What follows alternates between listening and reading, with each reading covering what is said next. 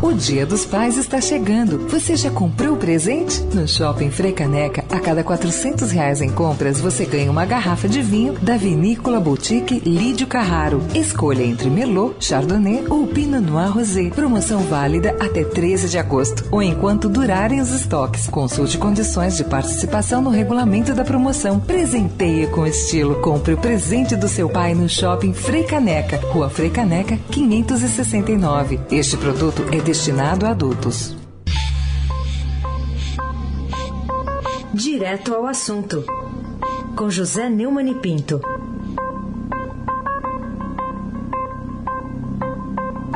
Oi, Neumann, bom dia.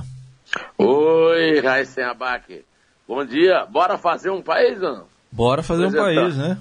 Que não bom seja dia, fugaz, Camila. né? Que não seja fuga... fugaz. É. é. Bom dia, Camila Tulinski. Bom, Bom dia. dia, Almirante Nelson. Hoje tem oi, Almirante, tem oi.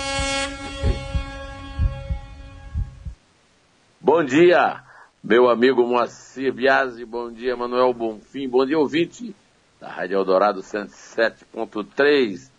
Manda brasa, vamos fazer o país, doutor Einstein. Vamos embora. Estou vendo aqui a primeira página do Estadão, com uma foto publicada, que a legenda diz o seguinte que deputados batem boca na comissão que discute a reforma política. Isso quer dizer que o distritão né, esse, e o fundão também, aquele fundão partidário para a campanha, uh, felizmente então não são tão favas contadas como se esperava, né, Moni? Pois é, isso aí é o bate-boca do bem, né? Segundo o texto da legenda, o PT e o PV analisam ajuizar uma ação no Supremo contra a emenda prevê a adoção do distritão aprovada pelos parlamentares. No fundo público, para a campanha de 3 bilhões e 600 milhões de reais para financiar campanhas, mas esse aí é consenso, viu? A comissão da reforma política, esse é um apelido terrível, não tem nada de reforma política, isso é um, uma operação salve-se quem puder. Criou na madrugada de ontem esse fundo público de 3 bilhões e 600 milhões, o Distritão, é, e também passaria a comissão, passa, é, fixou o mandato de 10 anos para os ministros das Cortes Superiores, desembargadores de tribunais, e vai votar também alguns pontos finais de menor importância, terça-feira da semana que vem. Né? Os embates das votações deixaram claro que não vai ser simples essa aprovação. Ah, podemos aqui agora ouvir, por exemplo, o deputado Chico Alencar do PSOL, né? Graças a Deus não há unanimidade, mas periga meterem a mão no nosso bolso. Ó, Almira, toca aí o Chico Alencar. Fundo de Financiamento da Democracia é um fundo bilionário que não tem a coragem de enfrentar algo fundamental para a eleição limpa, livre e re realmente democrática, que é reduzir drasticamente os custos da campanha. Concordo em gênero, número e grau com o Chico Alencar. Viu? A, a, tentativa de substituir o sistema atual, chamado de proporcional com lista aberta, tem sido feita nos últimos 20 anos e sempre esbarrou na necessidade de alcançar 308 votos, 3 quintos, né? entre os 513 deputados e 49 entre os 81 senadores em duas votações. A última tentativa foi feita, você se lembra, pelo cara de Cunha, que em 2015 é, pro, é, propôs isso, né? Hoje o cara de Cunha está preso, mas o que não falta é aliado do distritão lá, né? Porque um dos grandes defensores e defensores da ideia há muito tempo era o então vice-presidente da República, Michel Temer, hoje na presidência. Naquela, naquela época foram 210 votos a favor do sistema. O presidente do Senado, Eunício, defende fervorosamente o distritão, mas disse que a proposta pode enfrentar resistência lá na casa que ele preside. Vamos ouvir o Eunício. O que eu defendi e vou e continuo defendendo é que o fundo não retire dinheiro da saúde, não retire dinheiro da segurança pública. Nós vamos fazer um grande debate aqui no Congresso sobre segurança pública e não tire dinheiro da educação. Essa é a minha defesa. Porque nós temos recursos já no sistema político brasileiro. Por exemplo, as fundações partidárias, que recebem 20% do fundo partidário Podia dar metade disso para compor o fundo. É, é o cínico. Vai, não vai tirar dinheiro da saúde. Vai tirar dinheiro da onde? Vai plantar uma árvore de dinheiro? Deputados que articulam a aprovação do Distritão garantem ao PSDB que cumprirão o acordo de que o modelo seja apenas uma transição para o Distrital Misto em 2022. Mas os parlamentares do Citrão, aquele Marum, por exemplo, estava no auge do bate-boca ontem, já falaram abertamente que vão transformar o Distritão no sistema definitivo. É, eu lamento que eu não tenha conseguido comunicação ontem, eu já ia falar isso ontem aqui no Jornal Eldorado, mas a, a, a comunicação em Natal estava impossível. É, então, a, a, é a decisão mais calhorda da história do Legislativo no Brasil. É o projeto Salve-se Quem Puder. Ou melhor, quem tiver mais poder. A reeleição dada como certa dos figurões da política prejudica o trabalho de moralização da atividade iniciada com o mensalão e que vem sendo feito de forma sensacional pela Lava Jato, por isso que tem alta aprovação popular.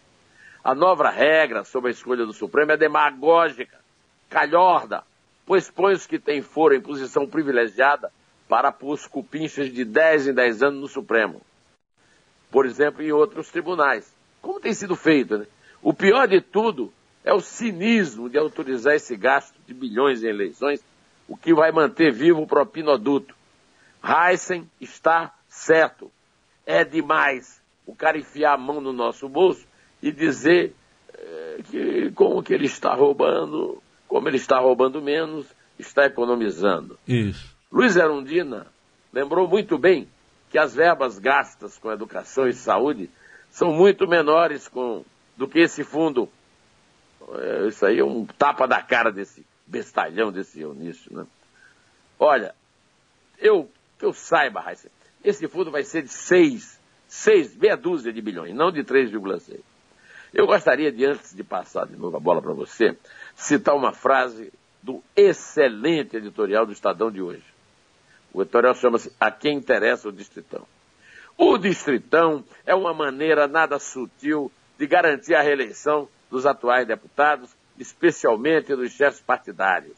Além de prejudicar a necessária renovação da Câmara, esse sistema avilta a democracia representativa, pois os eleitos não representam nada, senão eles mesmos. Seria a consagração definitiva da mediocridade. Leia-se Carlos Marum, Beto Mansur, Darcísio Peronde e toda essa, essa SS instalada lá pelo Temer no Congresso Nacional, Raíssen Abac. Muito bem, vamos ver semana que vem como é que eles vão encaminhar a definição. Ah, outro assunto aqui, é a Câmara de Combate à Corrupção da Procuradoria-Geral da República decidiu que as investigações sobre um suposto repasse de 7 milhões de dólares da Portugal Telecom, é PT lá também. Ao PT, PT, PT. É, é, o PT, PT para o PT, é, do PT para o PT. Isso, ao PT aqui, né? Bom, devem ser reabertas as investigações. E a acusação foi feita pelo operador do mensalão, o Marcos Valério. E aí, isso quer dizer que o ex-presidente Lula não está mais isento, então, de responder pelo mensalão?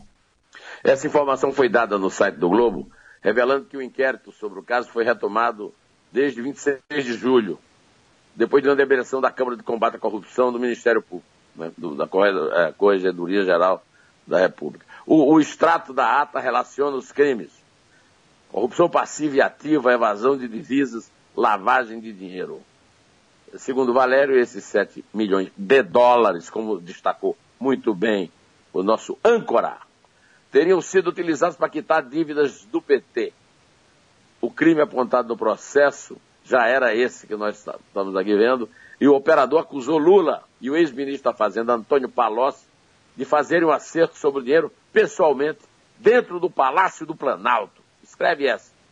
Contas no exterior teriam sido indicadas a Miguel Horta, o principal executivo da Portugal Telecom à época, para que ele providenciasse os depósitos. Joaquim Barbosa, é, que era o relator do, do mensalão e depois foi presidente do Supremo, manteve Lula de fora porque ele é petista. Fica aí acontecendo, vai ser chamado por Marina para serviço e tal. Petista. Agora, aposentado, não tem mais poder para garantir a imunidade do chefão Lula. Essa investigação pode acabar com a fantasia petista de Barbosa, né, que a quadrilha não tem chefe. Não tinha chefe no tempo do primeiro governo Lula. É o que pode acontecer se a Câmara realmente, se a investigação da Câmara realmente tiver sucesso. É ou não é, Heisen Abad? Vamos aguardar então, saber se vai adiante, como é que vai adiante esse caso. E, bom, a futura Procuradora-Geral da República foi lá ao encontro com o presidente Temer.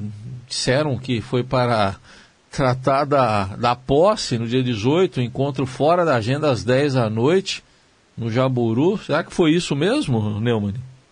Esse era um assunto também que eu queria ter tratado ontem. Eu volto, a, eu retomo o assunto agora, porque considero da maior relevância no momento político atual.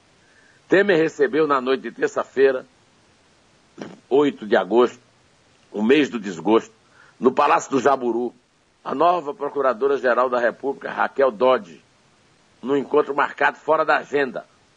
Raquel chegou por volta das 10 da noite do carro oficial. A assessoria do Planalto confirmou o encontro, que foi revelado antes da confirmação por uma imagem filmada por um cinegrafista da TV Globo.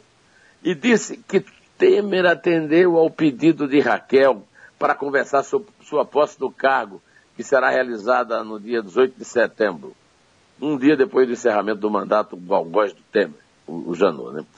É, a sucessora de Janot pisa na bola antes de assumir o cargo. Eu não vou falar de futebol, que é um assunto aqui que o nosso, o nosso âncora está né, muito sensível. Né?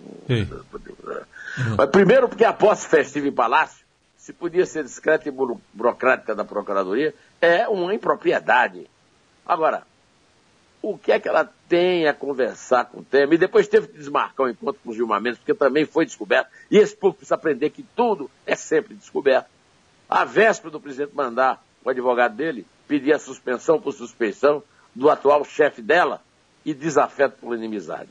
Na situação de impopularidade, falta de transparência que o Temer vive, já passou da hora desse negócio de ficar tapando a boca para ninguém fazer literatura, labi, leitura labial, é, com que ele segreda os interlocutores, imitando técnico de futebol e jogador. Né?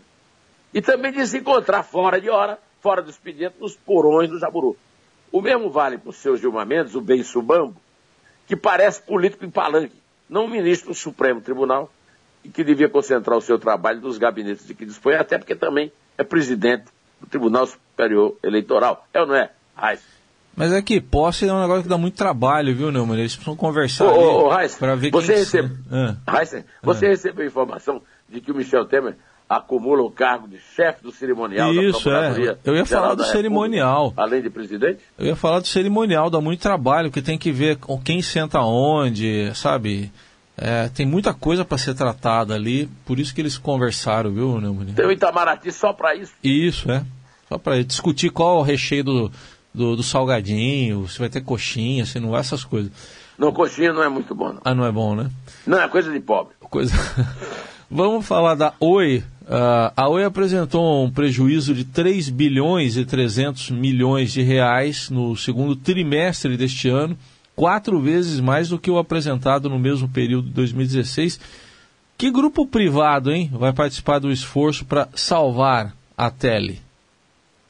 Olha, o Jornal Valor Econômico publicou que a Oi continua a conversar com grupos interessados a investir. Mas no curto prazo, há pouca possibilidade de investimento. O, o, Lauro Lisboa, lá do grupo, chegou a publicar que o grupo chinês, o Huawei, já informou, aliás, estava interessado nessa negociação. Mas o grupo mesmo já informou que não tem interesse na Oi. Ninguém vai aportar nada na quebrada Oi sem que a União pague a conta. Essa enrolação só serve para permitir que os acionistas capinem mais a companhia com seus prejuízos trimestrais, comendo o que sobra da carne para entregar ao Estado os ossos. Tarde venientibus ossa, viu? Gostou do meu latim vulgar? Boa. Ossos para os que chegam tarde. A União tem de tomar parte dela e deixar os acionistas e credores disputarem o resto. A continuar, a União vai ficar a ver navios. Numa carta ao Conselho de Administração da Oi, a Anatel cobrou da empresa a apresentação de garantias para que aquela capitalização sobre a qual nós falamos anteontem, de 8 bilhões, anunciada no mês passado aconteça de verdade. A agência quer da Oi a demonstração de que tem condições de obter outras fontes de capital ou de oferecer garantias jurídicas para o aporte proposto. Está parecendo até que o Juarez 4 está ficando macho, presidente da Oi, da Anatel. Os conselheiros da Anatel também querem um prazo menor do que o sugerido pela direção da empresa. Para a Oi não é possível pensar em injeção de dinheiro novo antes da realização da Assembleia Geral de Credores, que vai ocorrer em outubro. Com a rotina de cobranças da Oi, a Anatel junta seus bondholders como as duas principais pedras no sapato da empresa. A Sônia Raci deu na coluna dela, anteontem, que os credores da Oi desmentem o que a Tele disse à Anatel. Segundo a nota da Sônia, os credores estranharam a Oi afirmar que os bondholders, que são os credores, né, estariam dispostos a investir bilhões de reais num plano de reestruturação ser apresentado. Os credores garantem que nada, nada foi acertado entre eles. Esse assunto mas, não tem fim. E pelo visto, o plano de garfar a União continua vivo. União, significa eu, você, a Camilo, Nelson, etc, né? Duzentos e tantos bilhões. Agora, os acionistas que querem garfar a União contam com a ajuda do BNDES, do presidente Paulo Rabelo, que participou junto aos acionistas de uma reunião com a Anatel. A senhora, a diretora da, da, do BNDES, a Eliana Lustosa, declarou, segundo o valor, é, e foi comentado por mim aqui anteontem, que a dívida da Oi com a Anatel tem que ser solucionada. Como assim? A dívida tem que ser paga, rapaz. Que história é essa? Vamos agora arrumar essa, essa. Você faz uma dívida e negocia, não, não paga. O, o BNDES não pode ficar pulsando de paladino da moralidade, até porque tem muita conta a pagar aí na gestão do, nas gestões do Lula e da Dilma. A, a JBS e a Odebrecht já desmascararam o BNDES.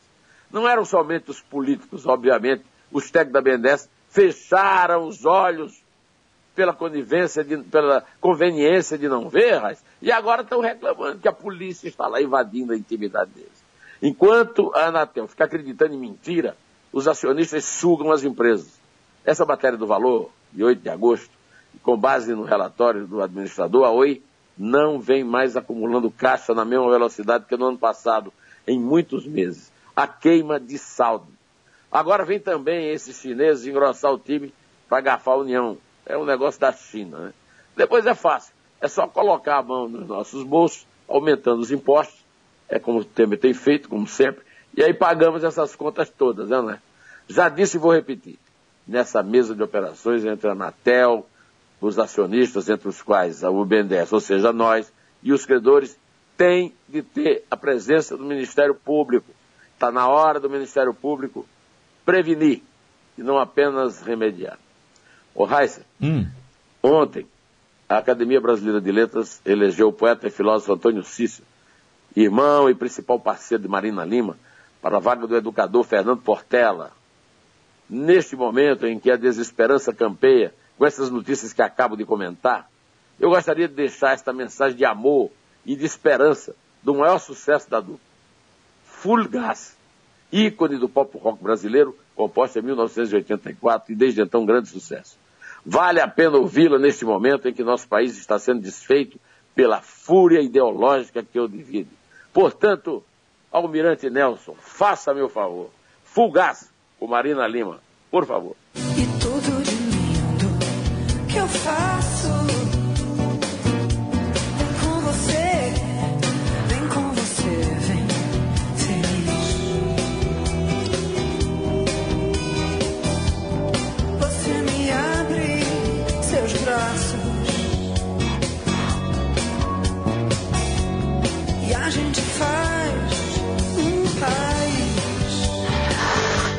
Verso bonito, rapaz. Como eu morro de inveja de ter feito esse verso. É. Valeu, Antônio Cícero para academia. Que verso lindo.